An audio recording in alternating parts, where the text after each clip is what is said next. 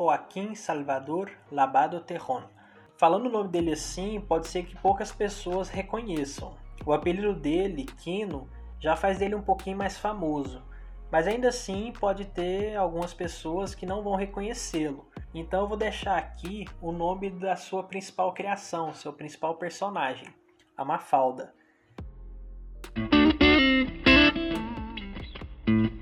Esse vídeo é uma homenagem para esse grande cartunista, desenhista e criador de histórias em quadrinhos que fez da sua arte uma forma de criticar as desigualdades e tentar transformar o mundo. O Joaquim, mais conhecido pelo apelido Quino, nasceu em Mendoza, na Argentina, no dia 17 de julho de 1932. Desde pequeno ele recebeu esse apelido para diferenciá-lo do seu tio, que também tinha o mesmo nome e acabou sendo um dos seus grandes incentivadores.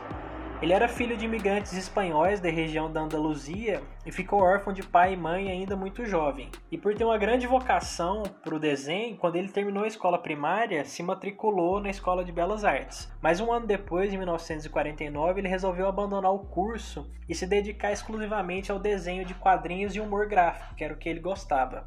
Depois de várias tentativas, em 1954 ele vendeu o primeiro desenho dele para um jornal argentino. Mas a presença regular de publicação nesses periódicos ela só aconteceu depois de três anos de muitas tentativas. Foi então que em 1963 ele lançou o primeiro livro humorístico dele, intitulado Mundo Quino. E é em 64 que ocorreu a publicação do primeiro desenho da personagem mais famosa dele, a Mafalda. Só que a história dessa jovem, bem crítica e questionadora, não começa necessariamente nessa data. A Mafalda foi criada inicialmente para um comercial de uma empresa de eletrodomésticos. Assim, ela nasceu efetivamente no ano de 1962. A ideia era que o cartunista criasse tirinhas de jornais para a fábrica Mansfield, que divulgasse os produtos da empresa de uma maneira subliminar, embutido na narrativa que ele fizesse. O projeto não foi para frente, acabou sendo interrompido e depois de não ser usada para propaganda da empresa, a nossa simpática Mafalda ela foi oferecida ao Diário Clarim, que é o jornal de maior circulação na Argentina.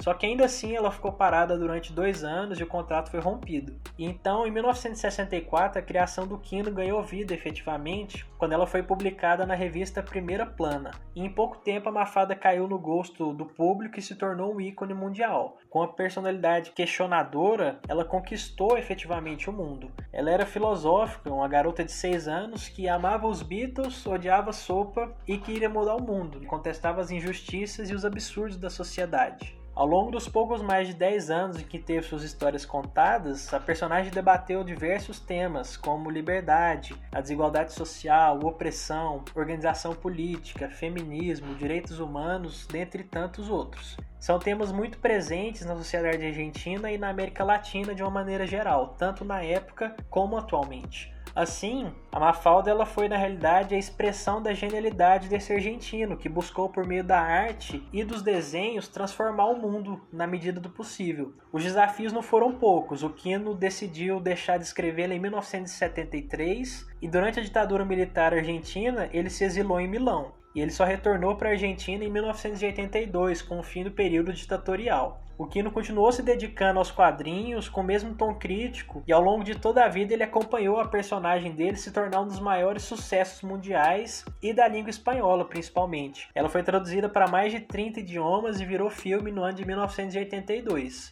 Nesse meio tempo, ele desenhou a Mafalda mais algumas vezes, como em 1976, na campanha da Unicef, que ele ilustrou a Declaração Universal dos Direitos da Criança. Ao longo da carreira dele, ele ganhou mais de 20 prêmios, entre doutor honoris causa, desenhista do ano, cidadão ilustre, homenagens em praças, filmes, palma de ouro, entre tantos outros. O trabalho dele pós-Mafalda, ainda que não seja tão conhecido, consolidou ele como um dos mais brilhantes artistas gráficos argentinos. Ele seguiu trabalhando com humor, que já vinha fazendo mesmo antes dele criar a Mafalda, e por meio de seus cartoons, histórias e desenhos gráficos, que com pouca palavra ou nenhuma às vezes, consegue desconcertar, faz rir e provoca o leitor sobre temas urgentes e muito sensíveis. Nós ficamos aqui com essa homenagem com a certeza de que os seus desenhos, suas criações e críticas, ainda que sejam datadas de 40, 50 anos atrás, elas se fazem universais, presentes e permanentes. E o próprio Kim